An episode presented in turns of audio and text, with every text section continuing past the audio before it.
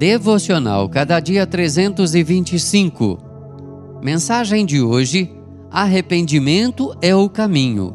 Tiago, capítulo 4, versos 8 a 10. Daí por diante, passou Jesus a pregar e a dizer: Arrependei-vos, porque está próximo o reino dos céus. Mateus 4, 17. Nós pecamos por meio de pensamentos, de sentimentos, de atos e de palavras. Também pecamos quando deixamos de praticar o bem, estando ao nosso alcance. Nossos pecados fazem divisão entre nós e o nosso Deus. O profeta Isaías alertou ao seu povo nos seguintes termos: As vossas iniquidades fazem separação entre vós e o vosso Deus, e os vossos pecados encobrem o seu rosto de vós para que não vos ouça. Isaías 59, 2.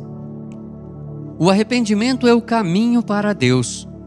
O clamor para que o povo abandonasse seus pecados e voltasse para o Senhor foi o foco da pregação dos profetas ao longo de todo o Antigo Testamento.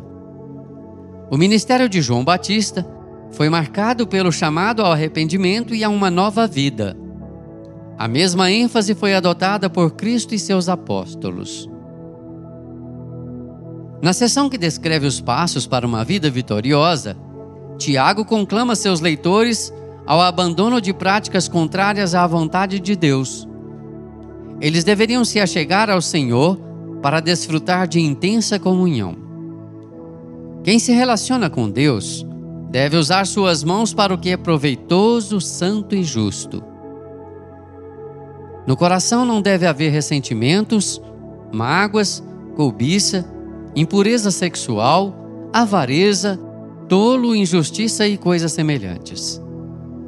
Quem tem comunhão com o Senhor não se porta indiferente ou satisfeito com o pecado.